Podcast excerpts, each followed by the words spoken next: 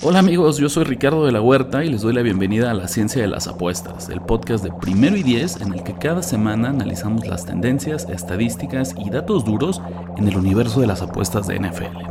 Ya se fue la semana 2, pero nos queda mucha información que analizar para encontrar las verdades ocultas en el mundo apostador.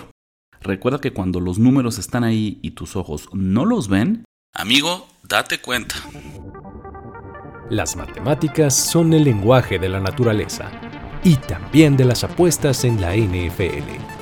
Recolectamos e interpretamos tendencias para llegar a la verdad. Esto es la ciencia de las apuestas. Tus ojos mienten, los datos no. Con Ricardo de la Huerta.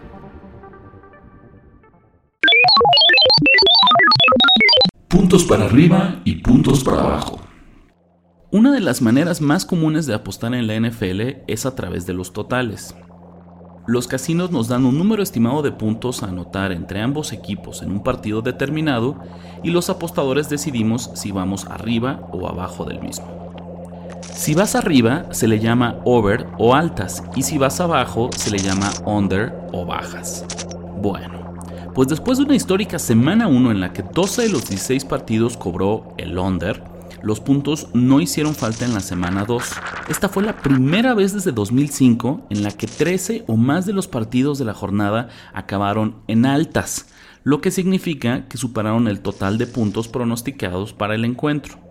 Aunque las apuestas deportivas son legales en Nevada desde 1949, antes no existía un monitoreo tan profesional ni tan preciso de las líneas, por lo que es probable que esta haya sido la primera vez en la historia de las apuestas de NFL en que tantos partidos cobraron las altas en una misma semana. El partido con más puntos de la jornada fue el Seahawks contra Lions, quienes anotaron de manera conjunta 68 unidades. Este fue el tercer año consecutivo en el que ambos equipos se enfrentaron en temporada regular, y en esta pequeña racha han promediado la sorprendente cantidad de 80.3 puntos por partido. Los únicos encuentros de la semana que anotaron menos puntos de los pronosticados por la línea de apuestas fueron el Patriots Dolphins, el Panthers Saints, ambos jugados en horario estelar, e irónicamente el Chiefs Jaguars, que con 50 puntos y medio era el partido con el total más alto de toda la jornada. Toda una montaña rusa de puntos. El equipo más sortudo de la semana fue el mismísimo campeón defensor, los Kansas City Chiefs. El equipo de Patrick Mahomes, Travis Kelsey y compañía venció 17-9 a los Jaguars, pero este marcador es muy engañoso y no refleja lo que sucedió en el terreno de juego. Jacksonville solo consiguió 3 goles de campo y 0 touchdowns en un partido en el que tuvieron 7 series que llegaron al menos a medio campo. Eso incluye una primera y gol desde la yarda 1 de Kansas City en la que los Jaguars no pudieron anotar de 6. En vez de correr el balón, los felinos escogieron tres jugadas de pase que terminaron en un sack y dos pases incompletos. En lugar de jugársela en cuarta y gol desde la 4, prefirieron patear el gol de campo. Tomaron los malditos puntos, como dicen por ahí. Kansas City tuvo una actuación muy gris en la que no superó las 400 yardas totales o las 300 por aire, donde cometió tres entregas de balón y donde nunca estuvo arriba en el marcador por más de una posesión. Eso sí, no solo ganaron, sino que cubrieron el spread de menos 3 puntos y medio. Con 58% de las apuestas respaldando a los Chiefs, esta no es la ventanilla correcta para quejarse. Siguiente. Sean McVay, ídolo de los apostadores. Los San Francisco 49ers vencieron 30-23 a Los Ángeles Rams en la semana 2. A pesar de la victoria, les faltó un poquito para cubrir la línea de menos 7 puntos y medio. Un resultado cerrado, pero nada sorpresivo para un domingo cualquiera de apuestas de NFL. Lo increíble fue que con 4 segundos en el reloj, el balón en la yarda 20 de San Francisco y abajo por 10 puntos, Sean McVay decidió lo impensable, mandó a su equipo a patear un gol de campo de 38 yardas para sellar una derrota por 7 puntos. Aunque la patada fue insignificante para el resultado del partido, esos 3 puntos voltearon por completo las apuestas, y en vez de que 49ers cubriera la línea, los Rams y su más 7 puntos y medio demostró ser el lado correcto. Para echarle limón a la herida, los 49ers eran uno de los equipos más populares de la semana, 71% de los boletos de apuestas respaldaban a San Francisco, por lo que la decisión de McVeigh caló durísimo en un número importante de apostadores. Antes que caigamos en teorías de conspiración sobre el amaño de partidos por parte de la liga o el mismo head coach de los Rams, esta decisión tiene una explicación muy sencilla. El diferencial de puntos es un criterio de desempate rumbo a los playoffs. Con el desarrollo de las analíticas en el mundo de la NFL, seguramente alguien le dijo a McVeigh que les convenía reducir el margen de derrota y él, como buen coach, escuchó a su staff. En un deporte que se define por milímetros, fue la decisión correcta. Bien por McVeigh, porque como dice el viejo refrán apostador, los buenos equipos ganan, pero los grandes equipos cubren la línea.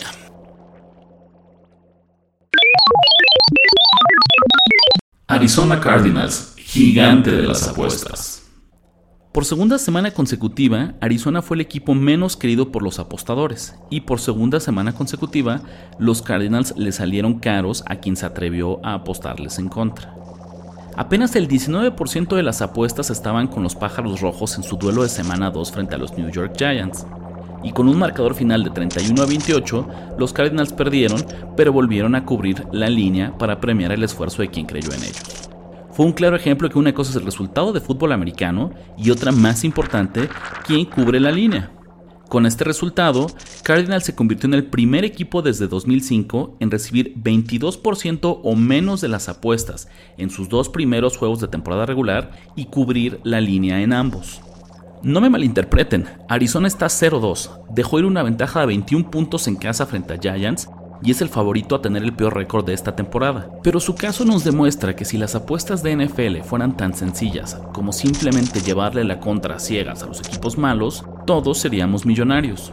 Para la semana 3 Arizona recibe a Dallas en lo que pinta para ser uno de los duelos más disparejos de la semana. A pesar de ser visitantes, los Cowboys son favoritos por 12 puntos y seguramente serán una de las apuestas más populares de la semana. ¿La tercera será la vencida? David contra Goliath. Y hablando de la semana 3, ya tenemos nuestras primeras líneas de apuestas de doble dígito. Después de dos semanas de información, los casinos y el público ya se sienten lo suficientemente seguros para que cuando un equipo muy bueno se enfrente a uno muy malo, la línea de puntos sea muy elevada. Cowboys es favorito por 12 puntos visitando a Cardinals y Chiefs es favorito por 13 puntos recibiendo a Bears. En una liga aparentemente tan competitiva, ¿qué nos dice la historia sobre estos duelos disparejos? Tradicionalmente ha sido una idea terrible respaldar a los ultrafavoritos, pues estos equipos apenas cubren la línea el 49.3% de las veces. De manera general hay dos explicaciones. Los casinos saben que el público adora a los grandes favoritos, por lo que se puede dar el lujo de inflarlos un par de puntos y ofrecer líneas arriba de lo que está verdaderamente proyectado. Además, en la NFL lo más importante es ganar en el largo plazo, por lo que cuando un equipo construye una ventaja de 10 o más puntos en la segunda mitad, es normal que deje de jugar con el mismo sentido de urgencia y simplemente se ponga en modo de piloto automático, coma el reloj y evite lesiones. Sin embargo, hay un giro interesante en esta historia. En los últimos años, los puntos promedio por partido han incrementado de manera consistente en la NFL, y un partido con más anotaciones suele favorecer al mejor equipo. Con un enfoque al ataque aéreo y ofensivas más explosivas, invariablemente el favorito tiene más oportunidades de anotar. En los últimos 5 años, los favoritos de doble dígito han cubierto la línea en el 54% de las veces. Nada espectacular, pero definitivamente un cambio en la tendencia histórica. ¿Cuál es el secreto?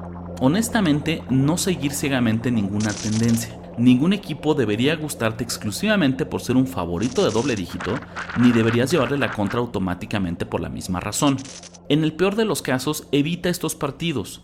Recuerda que una de las pocas ventajas que tenemos como apostadores frente al casino es que ellos están obligados a dar líneas para todos los partidos. En cambio, tú no tienes que apostar en todos. Queridos amigos, esto fue todo por esta edición de la ciencia de las apuestas. Nos vemos la próxima semana y no olviden, aunque les duela, en el universo de las apuestas deportivas, tus ojos mienten, pero los datos no. Hasta la próxima. Esto fue La ciencia de las apuestas. Recuerda que donde tus ojos mienten, los datos no. Conducción y guion, Ricardo de la Huerta. Voz en off, Luis Obregón una producción de Primero y Diez.